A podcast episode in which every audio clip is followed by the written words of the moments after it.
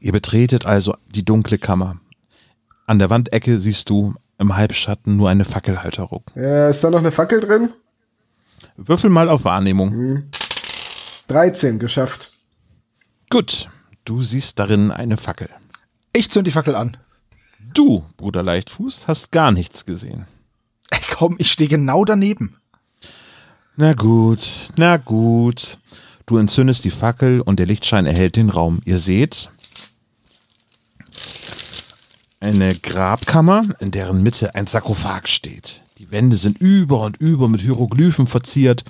Ihr fragt euch, was sie wohl bedeuten sollen. Moment. Waren wir nicht gerade noch in der Burg des Vampirfürsten? Das dachte ich auch. Ja, ähm, ich dachte, ich versuche mal was Neues. Was Neues? Das ist aber schon ein ganz schöner Handlungsspiel. Ja, komm, komm, Tom. Der Spieler hat immer recht. Und ich öffne den Sarkophag. Ja, aber Ähm, du findest ähm, eine Leiter, die aufwärts führt. aufwärts, raus aus dem Sarg nach oben. Abwärts, sie führt abwärts.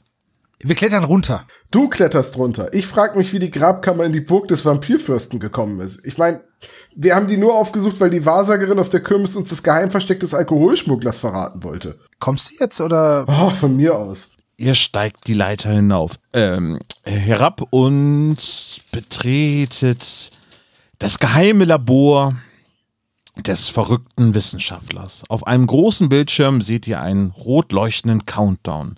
Noch 60 Minuten bis zur Atomapokalypse. Olaf, bist du betrunken?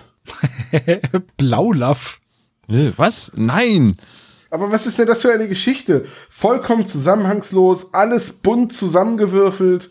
Ja, also irgendwie hat der Tom da schon recht. Also als wir angefangen haben, war ich noch ein intergalaktischer Hausmeister und jetzt auf einmal sind wir Geisterjäger. Geisterjäger? Mir hat er vorne einen Zettel gegeben, auf dem Pirat durchgestrichen und daneben Steuerfahnder stand. ist auch ein Pirat. Der Pirat der Moderne. Naja, ich hatte halt so viele gute Ideen und da wollte ich alles mal kombinieren. Oh, das erinnert mich an eine ganz bestimmte Drei-Fragezeichen-Folge.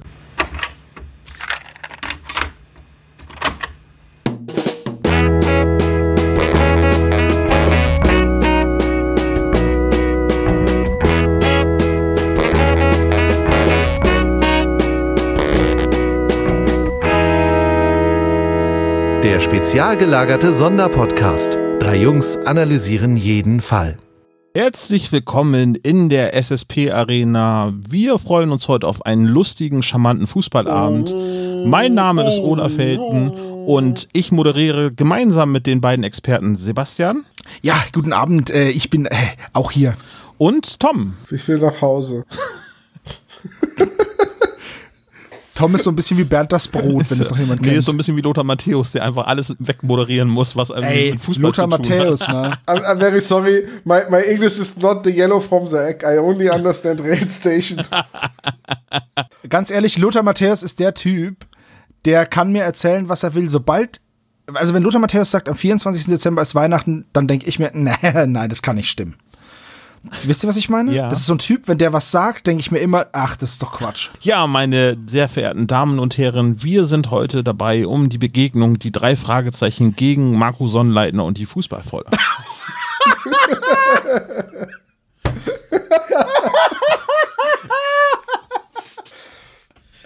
Oh Gott! Oh Gott! Oh mein Gott! Oh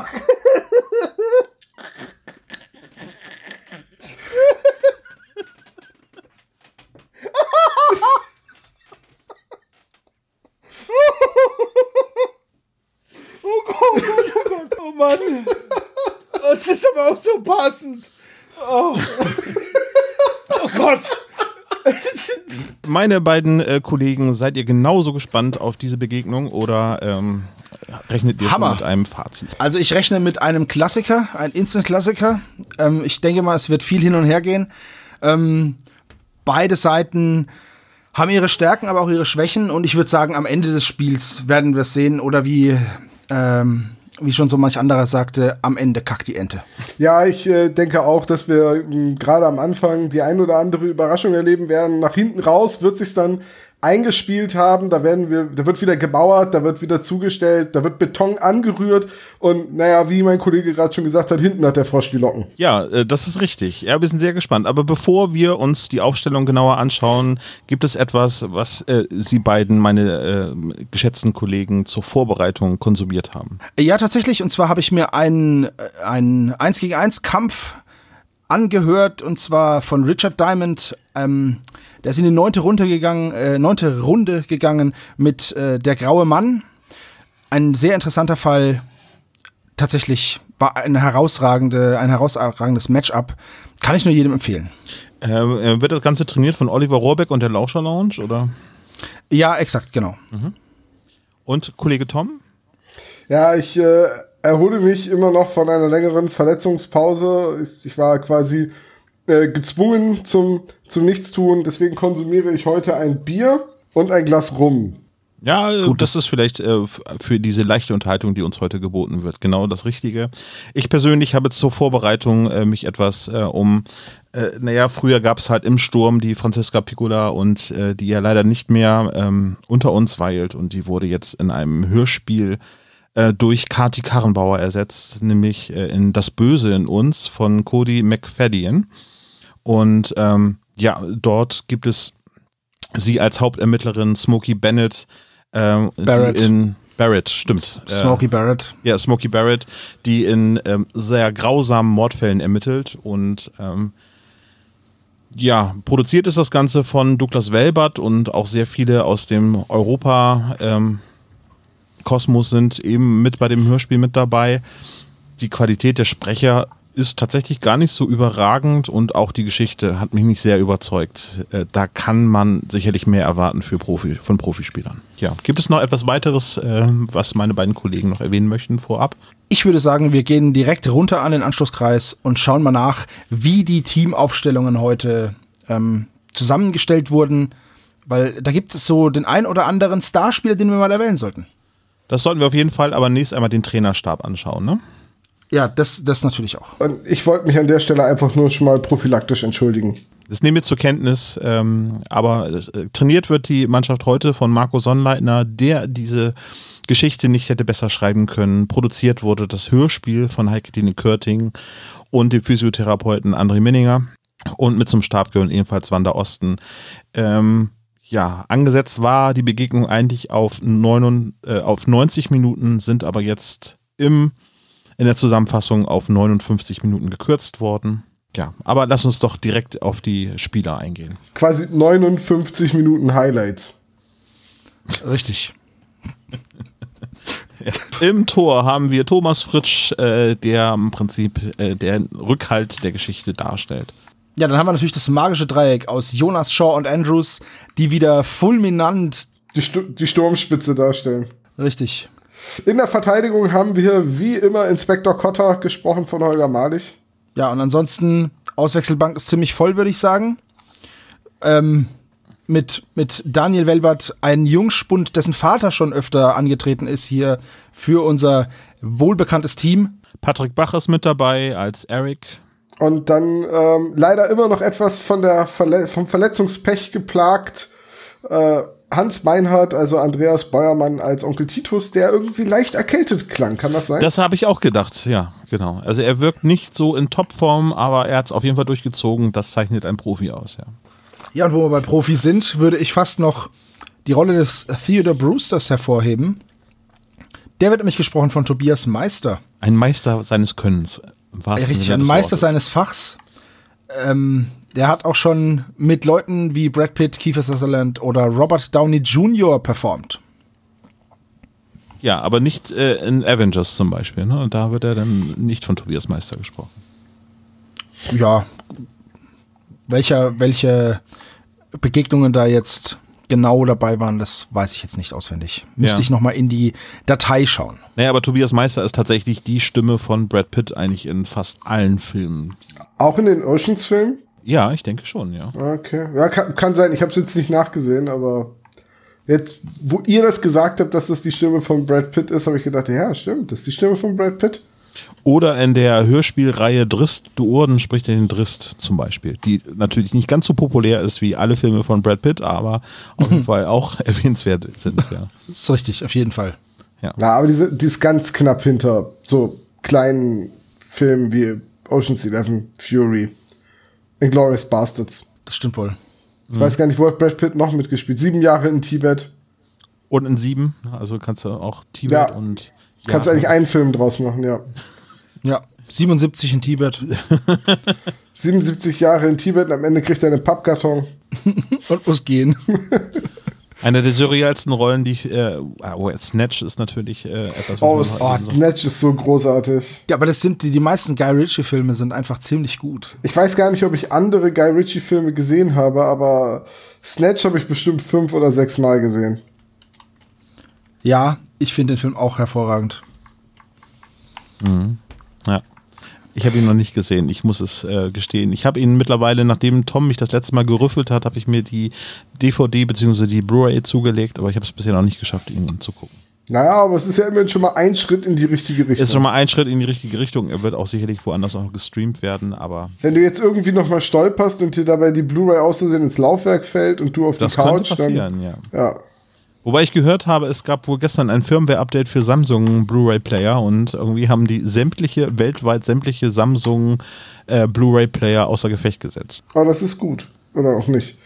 So, genug der Spielverzögerung. Lasst uns mal ins Eingemachte gehen. Wenn ich das Nee, aber zunächst einmal muss Sebastian die Nationalhymne vorlesen. Ja, selbstverständlich. Der Fußballstar Jeffrey Seaman und seine Mannschaft bereiten sich in Rocky Beach auf ein Mehrländerturnier vor. Doch merkwürdige Zwischenfälle stören das Training und versetzen die Spieler in Angst und Schrecken. Als auch noch der ägyptische Totengott Anubis in den Katakomben unter dem Fußballstadion auftaucht und sein Unwesen treibt, ist klar, die drei Detektive müssen all ihren detektivischen Spürsinn aufbieten, um diesen Fall zu lösen. Ich muss sagen, dieser Klappentext ist sehr gut, weil besser könnte man gar nicht auf das Bevorstehende vorbereitet werden als äh, mit dieser Zusammenfassung. Wollen wir mal eben schauen? Es sieht ganz so aus, als wenn alle Spieler auf dem Feld wären und ich sehe auch schon, der Schiedsrichter pfeift. Jetzt beginnen 90 Minuten pure Spielfreude. Richtig, aber als allererstes kommt Justus direkt zu spät.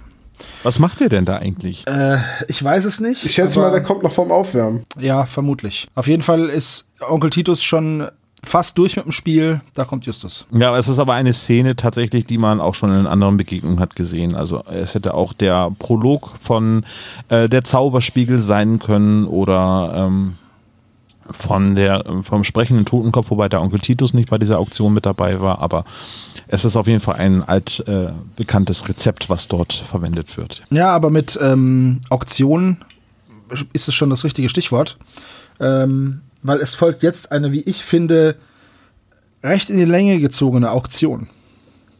Es ist tatsächlich eine sehr unaufgeregte Auktion, die eigentlich eine Spannung erzeugen soll, aber bei mir zum Beispiel gar nicht funktioniert hat, ja. Nee, die, Nee, es die ist ist- auch nicht spannend, weil man nämlich, ähm, also zur Situation, da ist ja irgend so ein, das, das ist jetzt wichtig, ne? Da ist irgend so ein Sportass, für das Onkel Titus sich nicht interessiert. Und Justus hört den Namen Seaman und weiß sofort, das ist Jeffrey Seaman, der Kapitän der U18 US-Nationalmannschaft sein muss. So, und dann ist diese Auktion, in der man nur einen Bieter hört und den anderen nicht.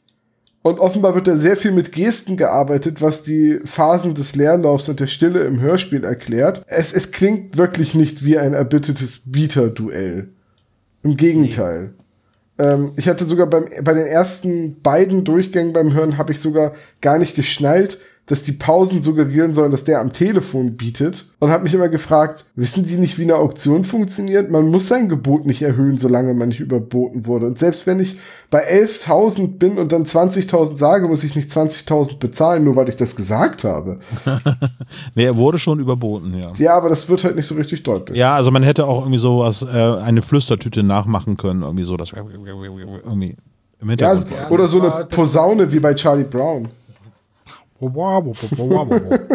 Aber das war schon ein bisschen komisch, das muss ich auch zugeben. Und es war meiner Meinung nach einfach zu sehr in die Länge gezogen. Ähm, Essenz dieser Szene ist halt, die ähm, Telefonanlage bekommt die rote Karte gezeigt und ähm, der Telefonbieter ist raus aus der Auktion und dementsprechend bekommt der Fu Fußballstar Jeffrey äh, Aquaman äh, bekommt den Zuschlag für 20.000 Euro für ein Bild, was später für 150 bis 200 Dollar geschätzt wird. Ein Airbrush. Ich möchte an der Stelle sagen, äh, ich bin mit dieser Entscheidung nicht zufrieden und ich könnte mir durchaus vorstellen, dass man da die Entscheidung noch am grünen Tisch finden wird. Ja, also aus Köln gab es keinerlei Signale. Ähm, ja, solange der VOR nicht eingreift, ist das, wird es so weiterhin laufen. Ja, ich sage ja auch nur, dass Kontrahenten in so einer Situation, wenn man so mit ihnen umspringt, ja, ich habe schon Leute zu anderen Maßnahmen wegen viel weniger greifend sehen. Da darf das man sich dann auch nicht wundern, wenn es da mal einen Kopfstoß gibt, kurz vorm Ende. Das ist richtig, aber so ist schon so manche Karriere unrühmlich zu Ende gegangen. Ja, wichtig ist nur, dass das Bild da haben wir jetzt schon im Endeffekt in der ersten Szene den Hinweis auf die Auflösung, nämlich klebrige oder verschmierte Finger des Auktionators. Ja. Was bei einem Airbrush-Bild natürlich auch vorkommen kann, wenn es wirklich ganz, ganz frisch wird. Außerdem wissen wir alle von Deichkind, Airbrush-Gemälde sind leider geil. Das ist richtig. Von daher, das stimmt. unrühmlich geht's hier jetzt weiter. Wir wechseln nämlich rüber in die Zentrale, wo ein viel zu gut gelaunter Peter durch die Tür hereingestürmt kommt. Ja, der hat sich eine neue Position erkämpft. Tatsächlich ist er jetzt eigentlich der Mittelfeldmotor der ganzen Mannschaft. Nee, eigentlich nicht. Eigentlich ist er der, der Waterboy. Na, ist das Mädchen für alles. Ja, äh, wie Waterboy.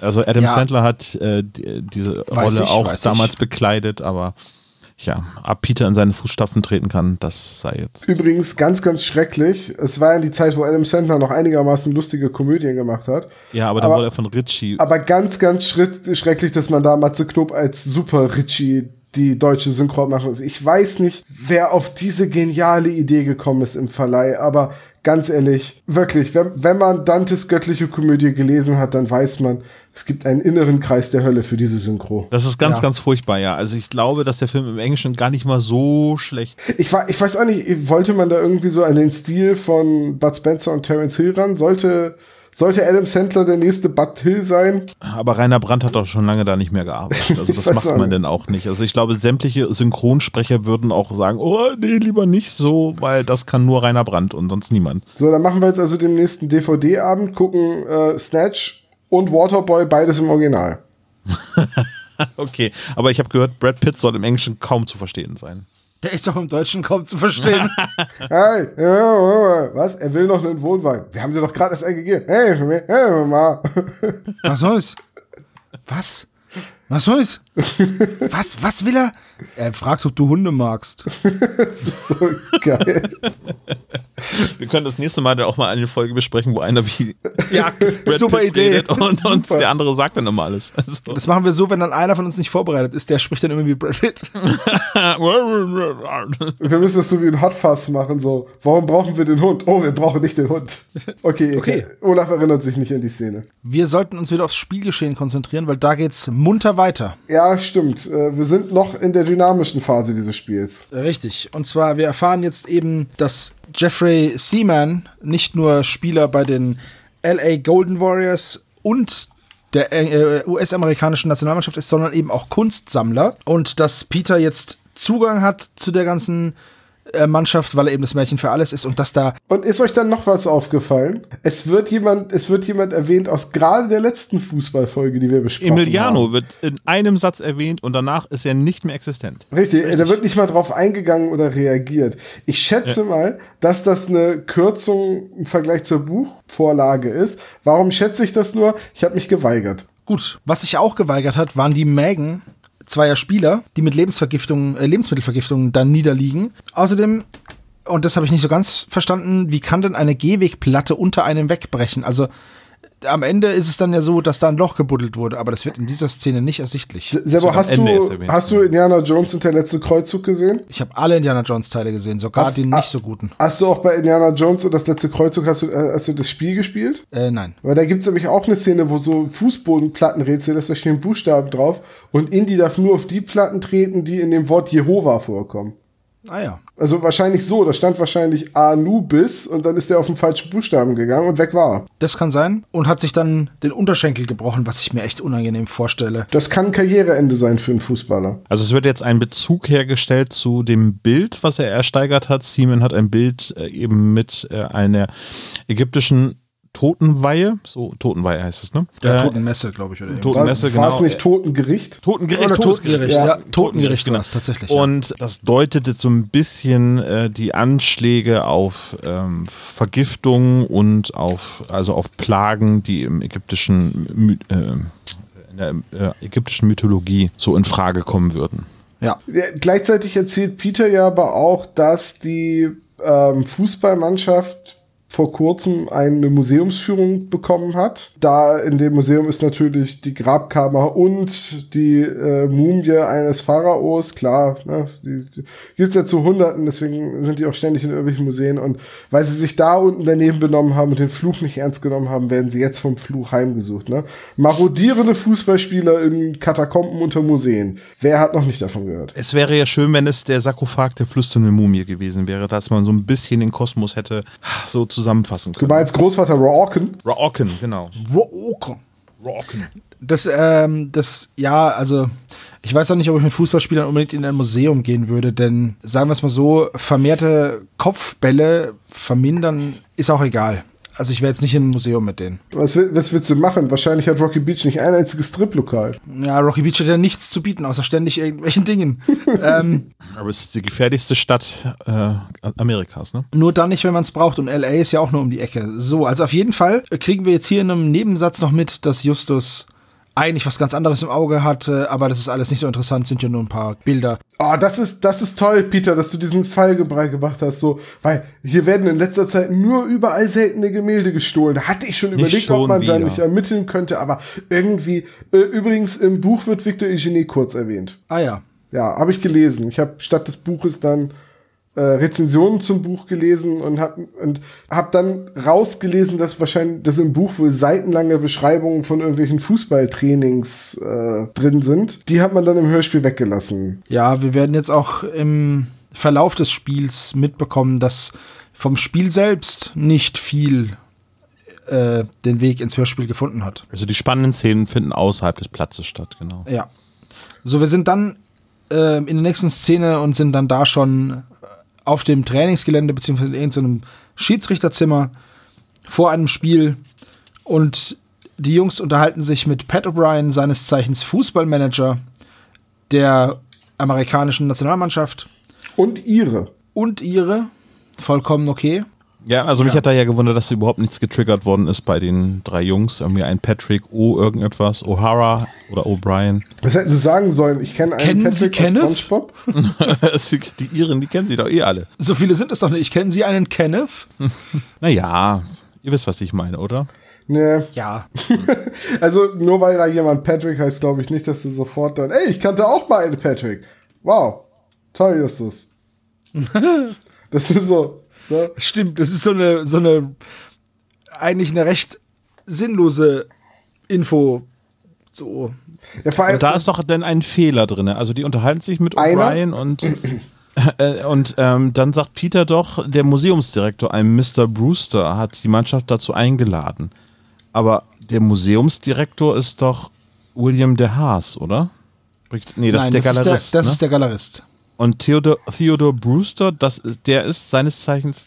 Ach ja, der ist der Museumsdirektor und Kunstdieb, Sammler, in einem.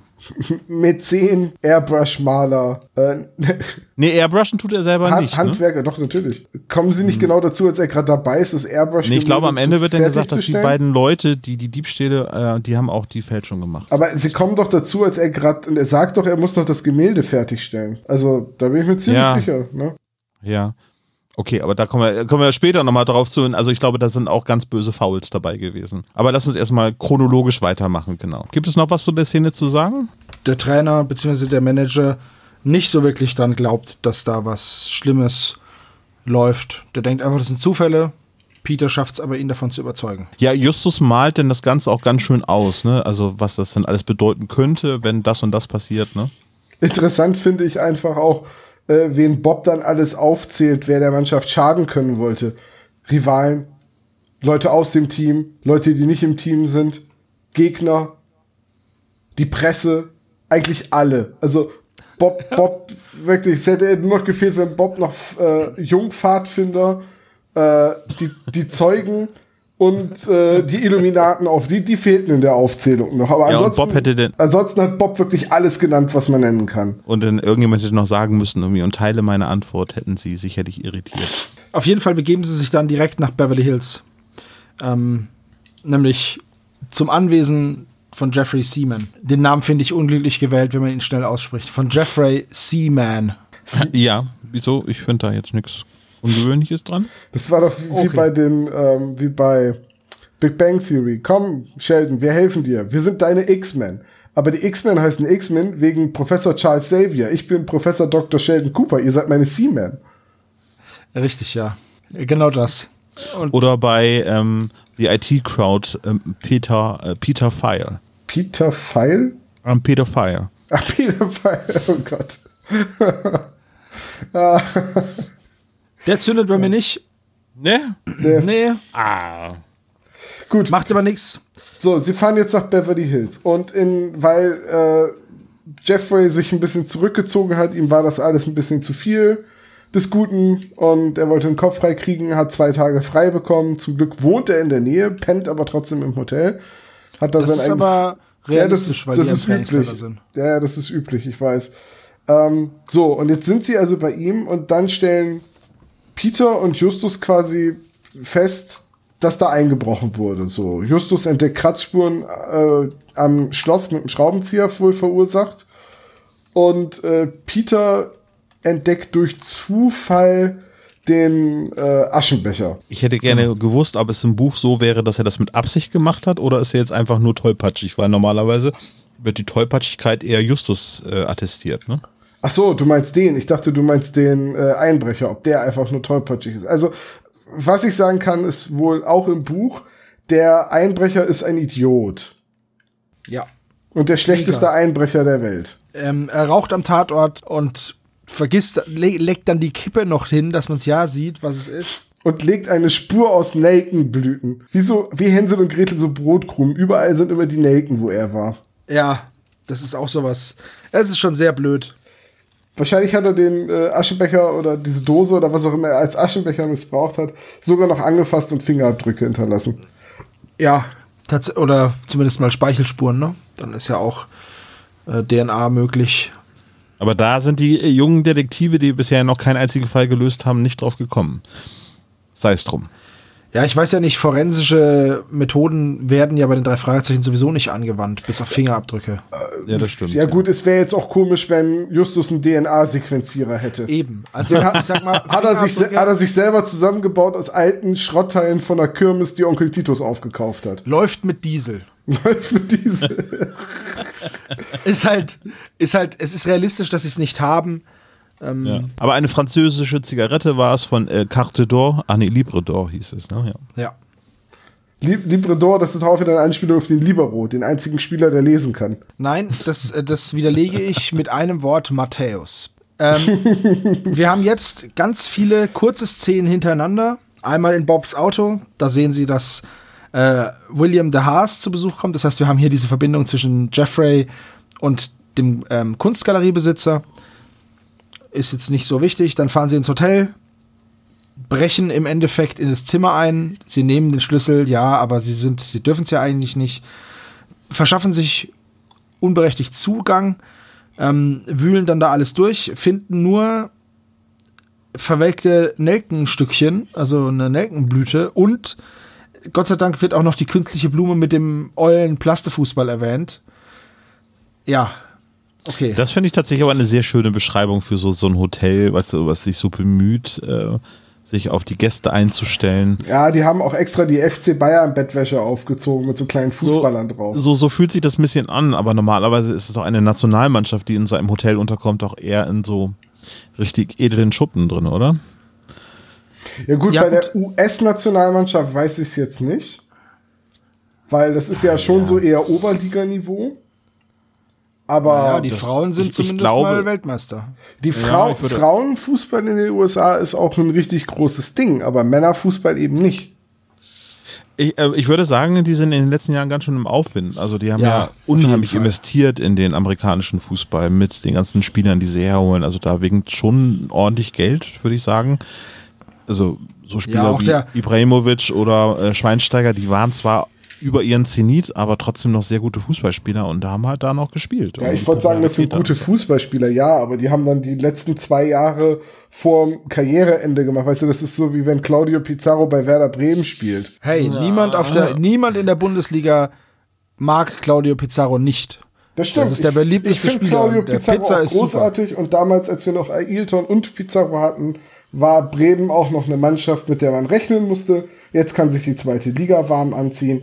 Ähm, von, von daher, klar, aber Ich sag mal so, ich, ich meine ja nur, heutzutage ist halt ein Pizarro mit 41 jetzt auch nicht mehr der gefragteste Spieler der Welt. Das ist richtig, aber er liefert noch konstant ab und ihr könnt euch jetzt als Werder Bremen auf das Nordderby wieder freuen. Dann, Wer hätte Ähm, das gedacht? Kleine Disclaimer, wir, wir veröffentlichen die Folge nach der, nach der Entscheidung. Also Das es könnte richtig. jetzt rein theoretisch noch sein, dass wer dann nicht absteigt. ja, dann, wenn, wenn die 10% Ei- Chance eintritt, dann schneide ich das gerne raus. Hallo, hier ist Gegenwartstom aus dem Schnittraum mit einer Richtigstellung. Ole, SV Werder. Okay, Aber der HSV kann sagen, auch weil noch aufsteigen. Also von daher. Im, im besten schwer. Fall kann es jetzt für Werder Bremen und für den HSV nur noch zum Relegation Relegationsspiel gegeneinander. gegeneinander kommen und das will niemand. Das will niemand nördlich der Donau. Also immer schon ein Hochsicherheitsspiel gewesen und äh, das äh, in Relegationsgewand hat Also ich, noch ganz ich glaube, das sind, äh, das ist das erste Mal, dass jemand sagt, ach Gott sei Dank ist Corona. Gut, äh, dann geht's auch schon weiter. Am nächsten Tag ist das Spiel und hier haben wir zum ersten Mal ein Gruselelement in der ganzen Geschichte. Und zwar, als die Mannschaften zurückgehen zur zweiten Halbzeit, ähm, geht in den Katakomben unter dem Stadion das Licht aus und es kommt aus dem Dunkeln mit einer Funzel in der Hand ein Schakalmensch. Ja, und, und, da war mein erster Jeffrey. Impuls einfach, das ist eine ganz fiese Schwalbe an der Stelle. Das hat an dem Punkt einfach nichts zu suchen. So kann man eine faire Partie nicht angehen. Ja, finde ich auch, finde ich nicht in Ordnung. Ist ganz klar unfaires Spiel und ich finde auch eine gelbe Karte ist da mindestens drin. Ja, wenn man da nicht sogar schon, also andere Leute sind für sowas schon vorzeitig duschen gegangen. Ist richtig, vor allem wenn sie Bayern-Trikots anhatten. Ähm, ich bin über die Bezeichnung Schakal-Mensch äh, gestolpert. Ist es nicht ähm, eine anthropomorphe Darstellung eines Schakals von jeher gewesen oder gibt es auch eine Tiergestalt? Nee, nee, das ist schon, das ist schon richtig Schakalmensch. Das sucht man jetzt auch immer männlich, weiblich, divers Schakalmensch. Richtig. Nein, äh, du hast insofern recht, dass äh, äh, Anubis immer anthropomorph dargestellt wird. Ähm, ich habe mich jetzt an den Begriff Schakalmensch aber nicht so gestört, weil anthropomorphe Darstellung eines Schakals wäre wahrscheinlich nicht zielgruppengerecht gewesen. Ich meine, es ist eine Fußballfolge. Ähm, ja. Ja, vor allem schreit sich das auch so schlecht im Dunkeln. Ein anthropomorpher Schakal. Vorsicht, Jeffrey. Stattdessen, wow, Schakalmensch, das geht leicht über die Lippen. Manchmal ist der einfache Weg, die Brechstange, einfach das Richtige. Ja, aber Okay. mal im Ernst, so da habe ich jetzt eine also ganz komische Frage so. Also das ist also ich weiß gar nicht, wo ich anfangen soll. Ich ich fange ich fang mal vorne an. Ich mach mal So viele Fragen. ich, ich mach mal vorne. So, also ähm, erstmal die Stimme von dem Schakalmenschen bewusst düster. Wir werden bla bla bla. Ich erinnere mich an nichts, was dieser Schakal gesagt hat, ist auch egal. Äh, so, dann die Musik, die da im Hintergrund läuft. Tut, irgendwie total unpassend, so ein, so ein, so ein Gepiepe.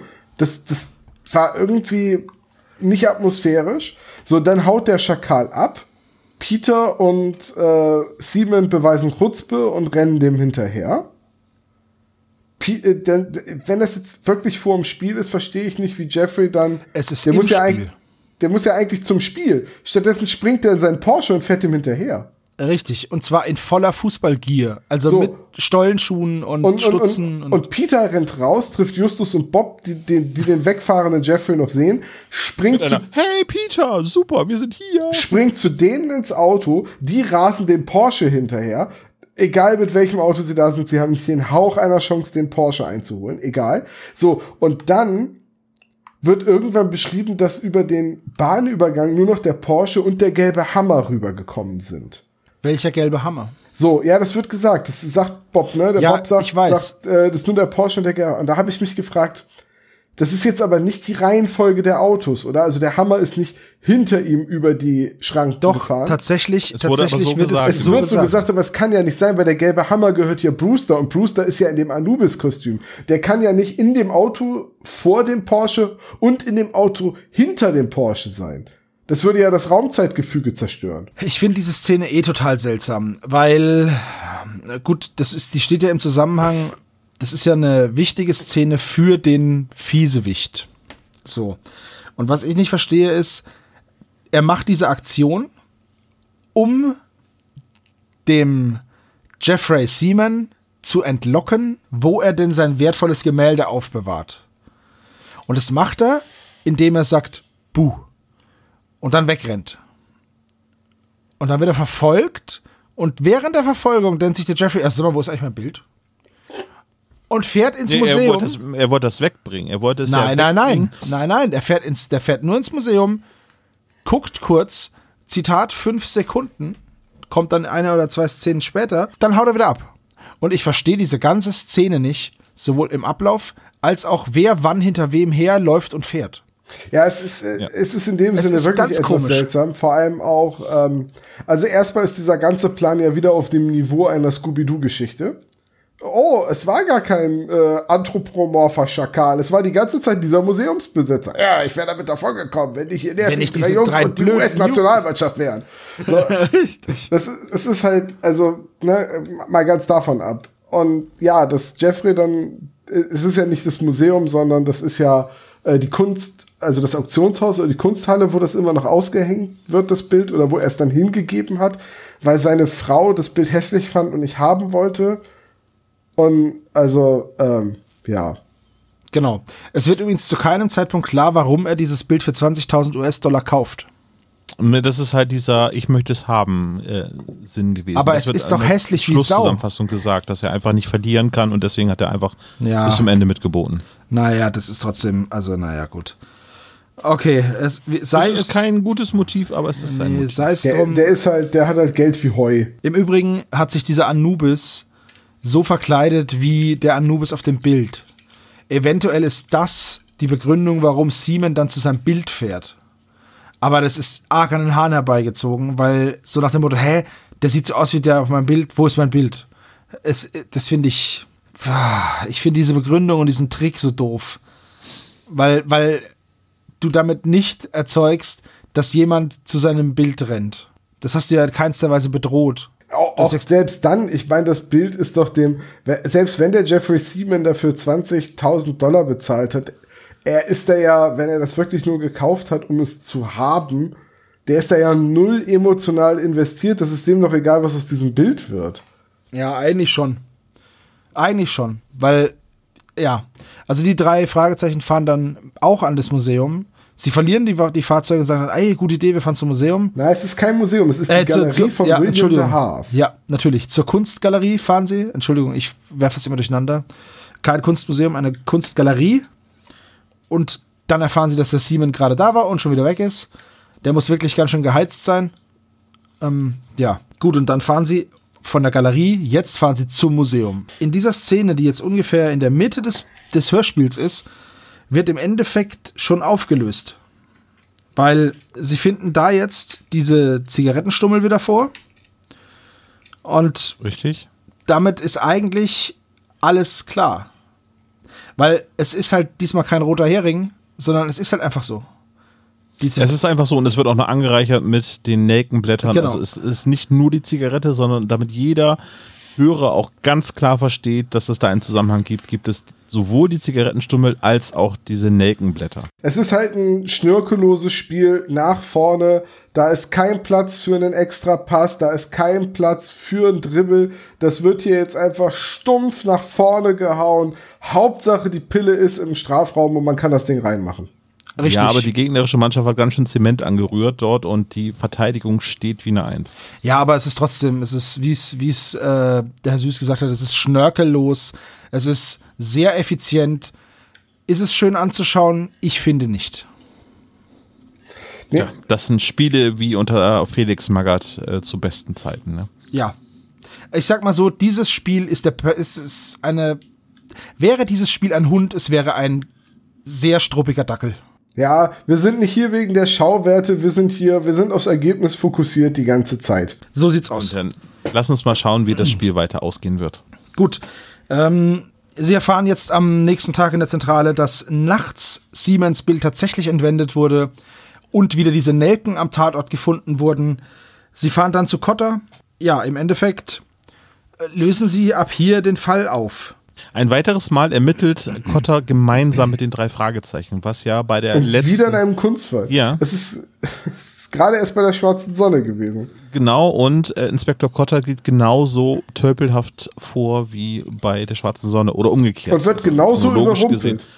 Ja, richtig. Genau. Und äh, aber auch die Auflösung ist sehr ähnlich. Ja, weil wir sind jetzt dann sofort wieder im Haus von Brewster. Da wird dann, gibt's ein Hin- und Hergeplänkel. Die drei und Cotter stellen Motta. sozusagen den Mo Motta stellen. Motta. Motta, das ist ja irgendwie Nestler-Eis äh, im Ausland, ne? Irgendwie Motta. Motta, ja.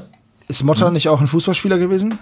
Nee, Ja. Und, und, und es gibt Mo Mokka, das ist äh, Kaffee. Aber ich glaube, Mota heißt der Spieler, oder? Also wird der nicht so Nein? Thiago Motta ist tatsächlich ein brasilianisch-italienischer Fußballspieler. Und heute ist er Trainer. Er war Spieler und ist heute Trainer. Hat tatsächlich für Barcelona gespielt, für Paris Saint-Germain, für Inter Mailand und ist jetzt ähm, der Trainer.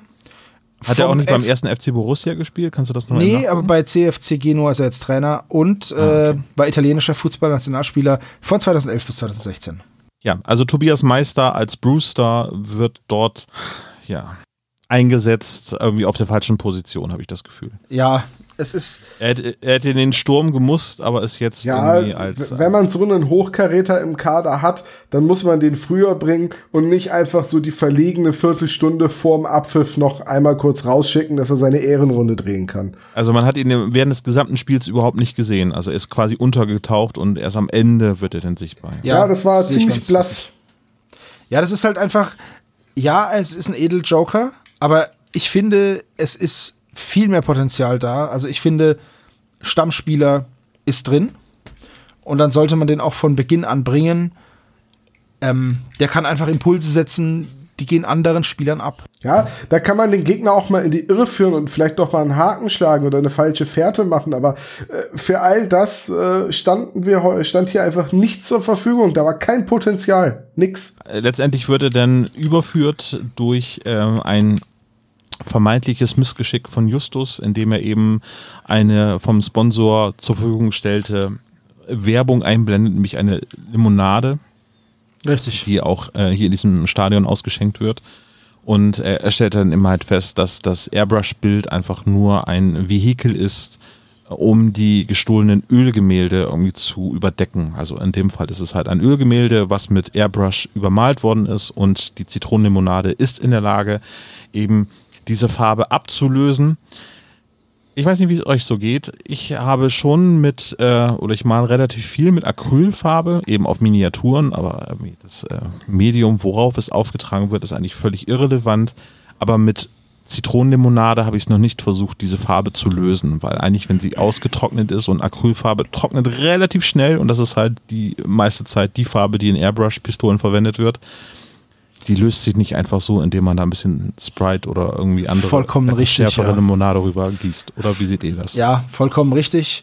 Isopropanol wäre da das Mittel der Wahl, um die Oh, Entfärbung und vorzunehmen. selbst dann hätte Justus noch eine alte Zahnbürste dabei haben müssen. Richtig, und, und eine Viertelstunde Zeit. Ah, ja, vor allem ganz locker übrigens. Äh, und dann werden so zwei Fachbegriffe irgendwie von Justus und von Bob einfach losgelassen. Einmal, äh, das Ölbild wurde ja eh, und das habe ich nicht verstanden, womit wurde das geschützt? Ein Furnace, Mit einer- also mit einer eine- Firnis. einem, einem Überlack. Ja, ja, aber es wird halt überhaupt nicht, also es ist ein Jugendhörspiel und normalerweise Ja. wird eine Rokoko-Kokotte wird zwar nicht erklärt, aber Ja, Firnis ist ein, ein Schutzlack.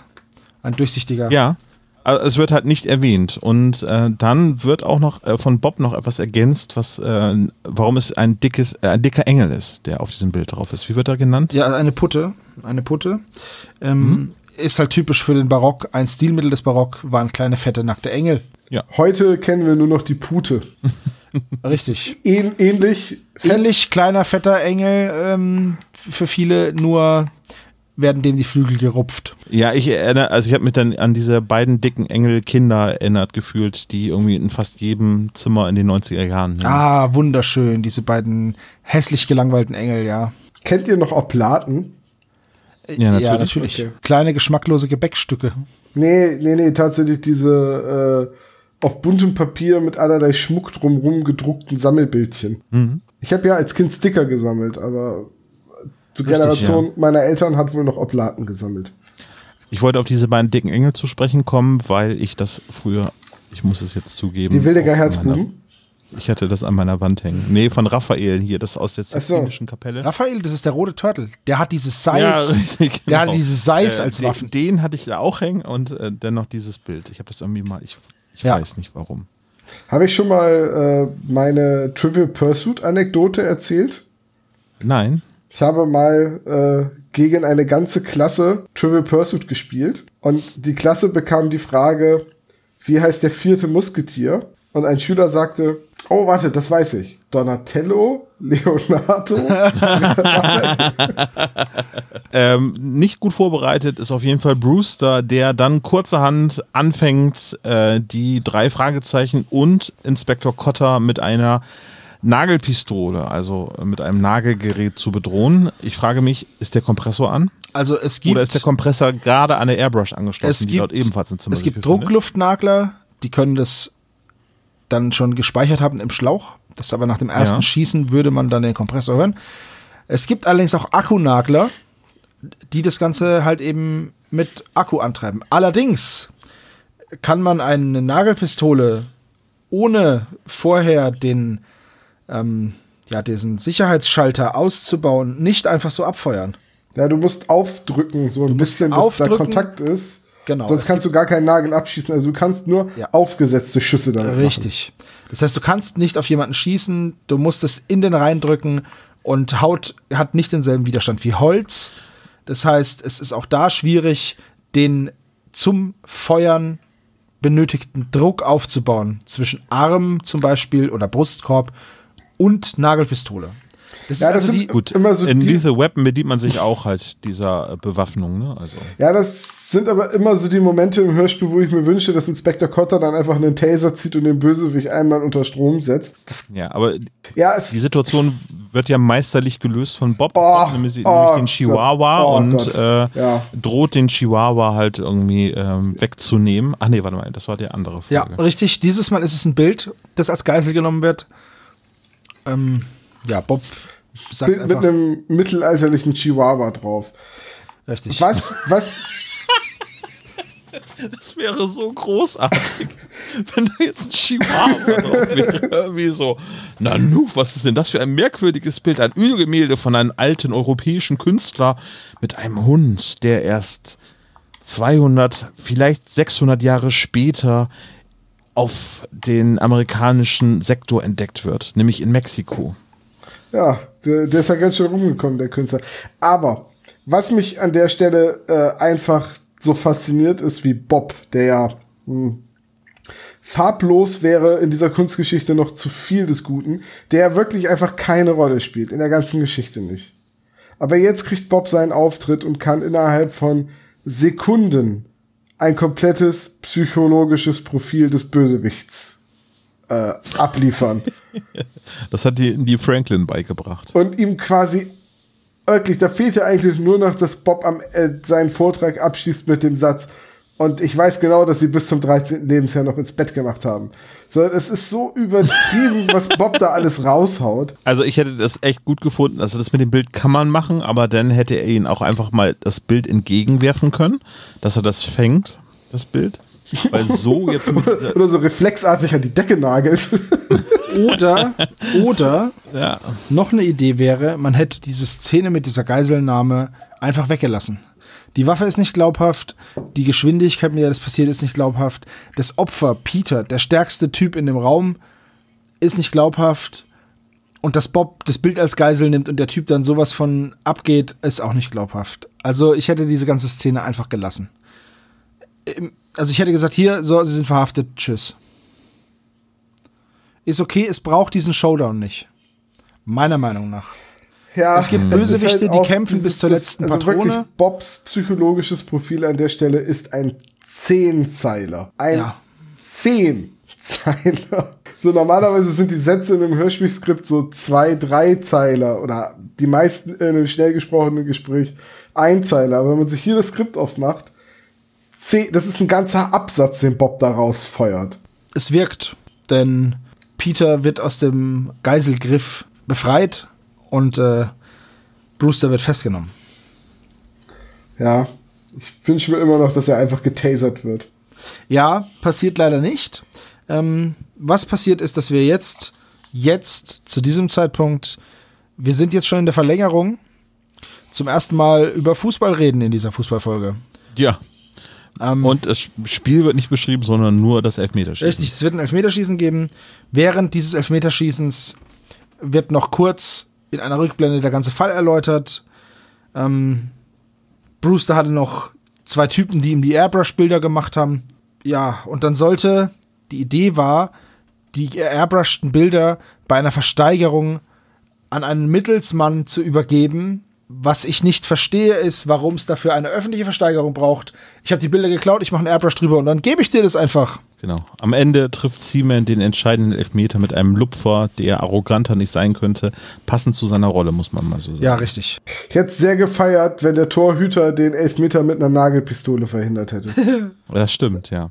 Liebe Kollegen, ich sehe gerade, der Schiedsrichter nimmt die Pfeife in den Mund und er pfeift die erste Halbzeit ab.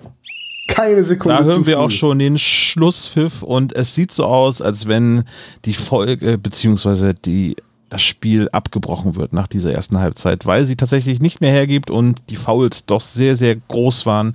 Dementsprechend entscheidet sich der Schiedsrichter nicht weiterzumachen. Meine Kollegen, wie ist das Fazit zu diesem Spiel? Ich denke mal, es ist während unserer Berichterstattung rübergekommen, dass wir alle keine großen Fans des heute Gesehenen und Gehörten sind. Ich fand es uninspiriert ähm, und es war einfach zu viel Gedattel im Mittelfeld. Tiki-Taka ist ja mal ganz schön, aber wenn es hin und her geht und ich 17 verschiedene Spielideen auf einen, auf einen Gameplan vereine, kommt meistens nichts raus. Wir haben es gesehen, klägliches Unentschieden und das Elfmeterschießen musste helfen. Sowas nicht so gerne so schnell wieder. Ich war von dem Spiel doch, doch enttäuscht, muss ich sagen. Tom, Ja, was sagen Sie dazu? was soll ich sagen? Es, es fehlte hier einfach an allem. Keine Brillanz, äh, keine spielerische Überlegenheit, keine Finesse, auch kein Ehrgeiz, keine Kampfeslust. Es war alles nicht vorhanden. Es war wie damals 1973 bei dem torlosen Unentschieden im knietiefen Schlamm zwischen zwei Brigadiergeneraden der britischen äh, Armee. Es hatte keinerlei Highlights. Es, ähm, es ist einfach ein Spiel, über das die Nachwelt nicht mehr richten muss. Das hat das Spiel alleine geschafft.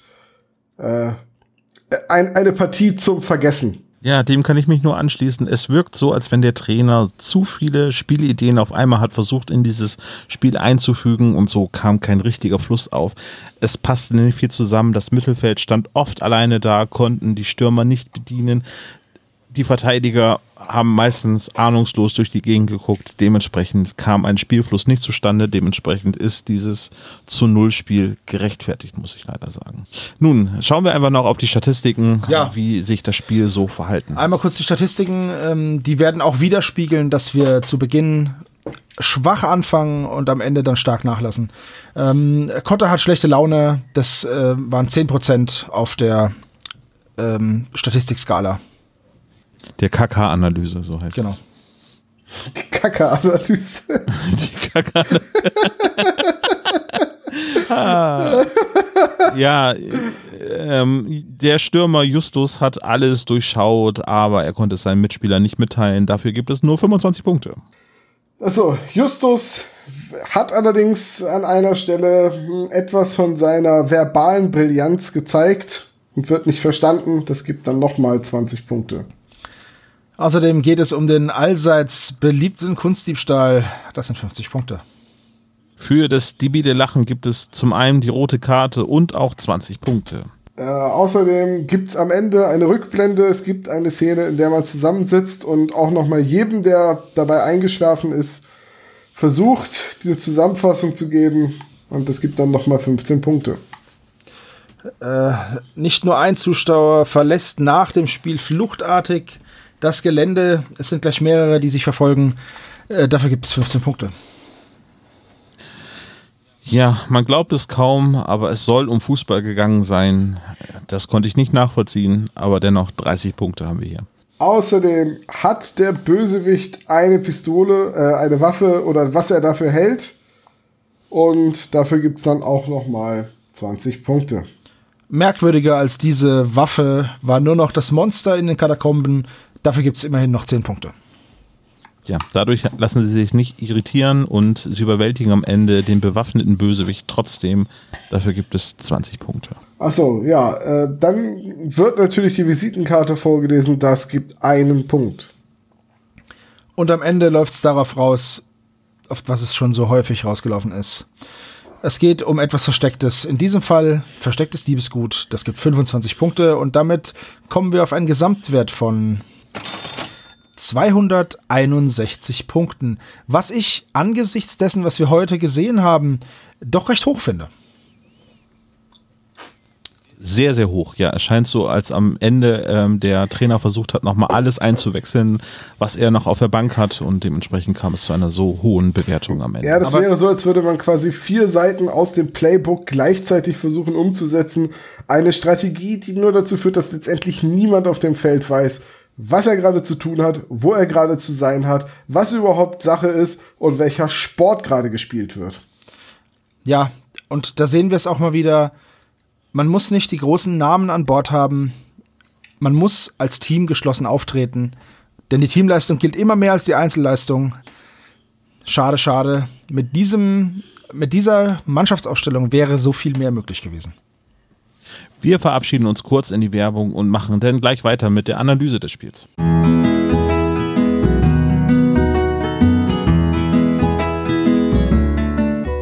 Jetzt neu, Snyders extra scharfe Zitronenlimonade. Oh, Alter, schau mal um, Sebo, das ist ja unerträglich, das Spiel. Ja, hast recht. Ich glaube, auf dem nächsten Kanal kommt ein Quiz. Ja, lass uns das gucken. Ah. Da können wir vielleicht mitraten. Oh ja, was für eine tolle Idee. Ein interaktives Quiz. Wer macht das denn, die Sendung? Ah, ich, hier steht ein Dr. K. Nobel. Ah, ah, den mag ich ja nicht so, aber lass mal angucken. Und zurück der Werbung mit unserem schönen Quiz geht's weiter. Wir haben drei neue Kandidaten, die alle sehr gelangweilt aussehen. Ja. Ich habe doch Hallo? gesagt, das ist interaktiv. Wir können quasi mit dem Fernseher reden. Hallo, du da im Fernseher. Du da im Ich wusste, dass ihr das machen würdet. Frage an die Regie, kann ich den Ton der Zuschauer ausschalten? Nein, ich muss das Nein. sagen? Okay. Das Dann- ist leider nicht möglich. Dann äh, legen wir mal los. Frage Nummer eins: Wie heißt der Trainer der U18-Nationalmannschaft der USA? Also in der Folge, nicht der reale. Äh, Das ist jetzt aber nicht der Teammanager, ne? Das ist. Äh, da war Nein, ein Trainer ist nicht der Teammanager. Das hast du da war richtig noch erkannt. jemand anderes. badam, bam, bam, bam. Aber habt ihr das jetzt auf Anhieb gewusst? Ja. Tatsächlich ja. Es sind zwei richtige Antworten gekommen schon. Ja? Oh, bitte, bitte lasst mich nachdenken. Es wurde im Du gleichen Satz mit Emiliano gesagt. Ja, Genau deswegen. ja. Nicht helfen, nicht helfen, nicht helfen. Hört auf zu helfen. Das ist aber sehr nett, weil jetzt weiß ich es wieder. Da kann ich den Punkt nicht geben, weil der Olaf vorgesagt hat. Ach komm, das ist. Äh, Es ist Greg Martin, das haben alle drei richtig. stimmt. Greg Martin, der Trainer, bla bla bla. Und Emiliano, der da mitspielt, der dann nicht mehr erwähnt wird. Richtig. Frage Nummer zwei. Und die, vor allen Dingen, Peter hat noch nie mit dem dann geredet. Ne? Also der redet Ja, das Zeit ist- umher und den Ball. Genauso wie Emiliano den beim Fußballspiel beobachtet hat, ist es jetzt genauso spooky, dass Peter dann einfach nur so am Platz da steht und Das ist, ganz ehrlich, das ist. wahnsinnig anguckt. Ich habe vergessen, das in der Besprechung zu sagen, ne? Aber in der ersten Szene sagt Justus, ah, Jeffrey Seaman, der äh, Kapitän der U18-Nationalmannschaft. Und in der nächsten Szene, Seaman, Seaman, den Namen habe ich irgendwo schon mal gehört. Könnte was mit der Sache zu tun haben. Frage Nummer zwei. Auf wie viel Dollar wird das Bild geschätzt? Es wird zweimal geschätzt. Ich möchte beide Werte haben. Es wird zweimal geschätzt? Ja. Ach, ist egal jetzt. Hier, komm. Das sind 40 Monatsmieten für Onkel Ramos. Äh, richtig, Tom. Ja! Es wird, alle haben es richtig. Es wird zweimal geschätzt und zwar einmal auf 150 und einmal auf 200 Dollar. Haben alle richtig. Es ist keine 200 schockiert. Dollar wert. Ich hätte jetzt extra das nochmal hingeschrieben, weil ich. Kleiner ahnte- als 200 Dollar. Ja. Aber ändert sich der, der, der Wert eines Bildes nicht, je nachdem, was für äh, äh, Gelder er bei oder das Bild bei einer Auktion so gebracht hat? Hat das nicht Nee. Einfluss auf den Wert des Gemäldes?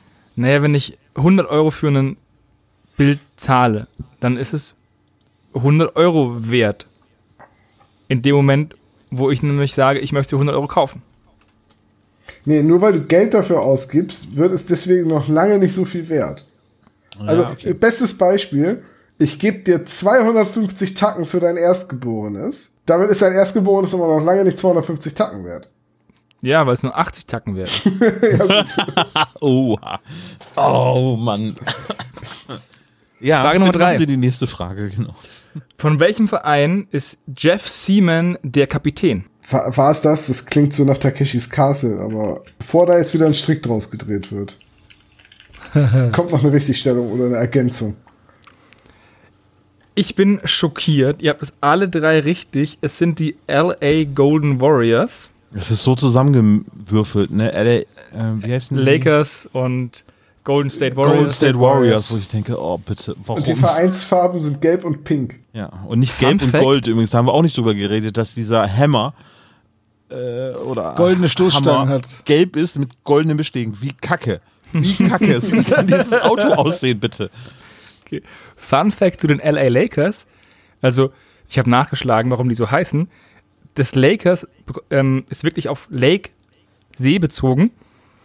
In LA gibt es aber recht wenig Seen. Die Mannschaft war vorher in Minnesota und waren die Minnesota Lakers. Und dann haben, bei den großen Seen halt, und dann wurden die aber umgezogen nach LA und die haben einfach den Namen Lakers behalten. Ja, das, in Washington gibt es auch nicht mehr so viele Redskins. Ja, aber das, hat wenigstens, das ist wenigstens historisch verwurzelt da. Frage Nummer 4. Wie heißt Jeff Siemens Frau? Irgendwann muss ich doch mal einen von euch mit einer falschen Antwort erwischen. Ah, warte. Ich hab's mir mit einer Eselsbrücke gemerkt. Ach ja. Ja. Ich weiß nicht, da wird es. Ich weiß nicht, ob das so geschrieben wird. Es wird wahrscheinlich nicht so geschrieben, aber ah, ja, warte mal, da kommt so wahrscheinlich. Ah, ausgesprochen. warte. ja, genau. ähm, Äh, die ich Frau glaube, heißt so wird es Priscilla geschrieben. Ja. und das haben auch alle drei richtig. Ich bin schockiert. Seit wann bereitet ihr euch auf Fußballfolgen so gut vor? Ich habe mir Priscilla gemerkt, weil die einzige Priscilla, Presley. die ich wirklich, ja, danke. Das ist die einzige Priscilla, die ich wirklich kenne. So, Priscilla Presley. Presley? Ja. PP persönliches Pech. Frank Drabins äh, Frau. Oh, hübscher Biber. Ja, danke. Halten Sie ihn einmal kurz. Frage Nummer 5. Welches Auto fährt denn Jeff Seaman? Ah ja. Ach, du liebes bisschen. Auch alle drei richtig. Yeah. Einen schwarzen Porsche. Ähm, Diese Autofragen, Dr. Knobel. Ähm, Ja, die ne, sind- die muss ich mir abgewöhnen, Gewappnet, also, ne? Ich, goldene Ich für- Beschläge. ja, ich habe mir für Straße des Grauens schon ganz fiese Fragen ausgesucht. Welche Farbe hat das erste Auto von den drei Detektiven? Frage Nummer 6. Wie, wie, Ach, wie, wie, wie, so haben wir jetzt aber nicht gewettet. Nach fünf ist Schluss. Ich habe mich nur auf fünf Fragen vorbereitet. Stechen. genau. Ja, okay, weiter. Wie viele Elfmeterschießen hat Deutschland gegen England bei WMs und EMs in Endrunden gewonnen? Ach, come on! Boah. Das ist ja wohl für. Wann war England überhaupt in der Endrunde? Scheiße. Ich wollte eine Fußballfrage bringen. Ist das aber jetzt wieder eine Schätzfrage, oder? Ja, ich habe jetzt geraten.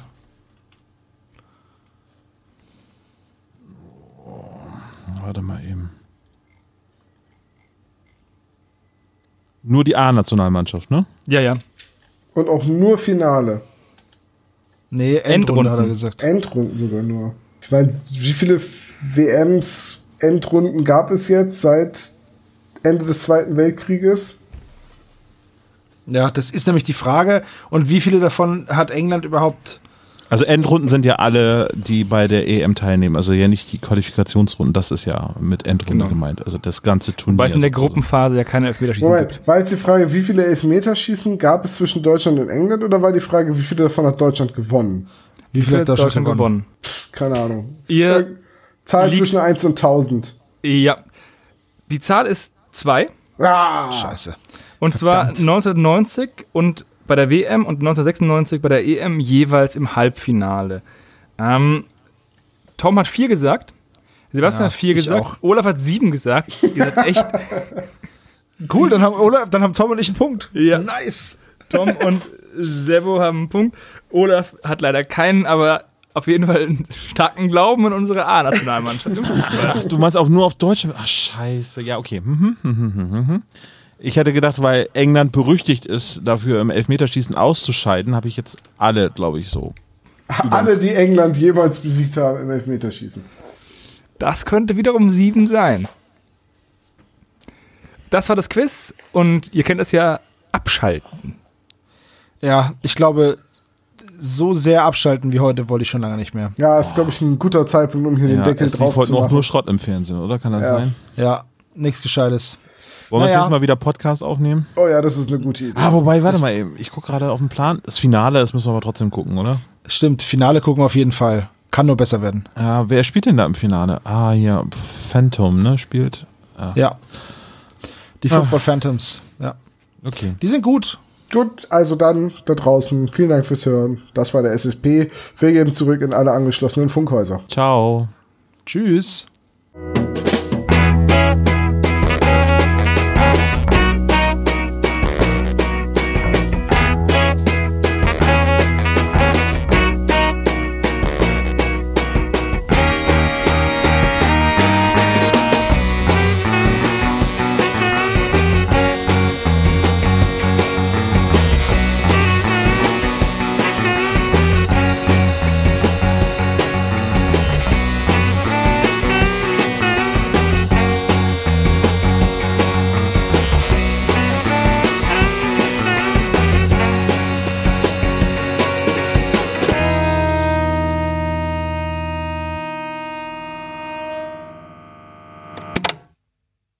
Das war der spezial gelagerte Sonderpodcast. Ihr könnt uns unterstützen und zwar auf patreon.com slash spezialgelagert oder ihr hinterlasst uns ein einmaliges Trinkgeld über paypal.me slash spezialgelagert.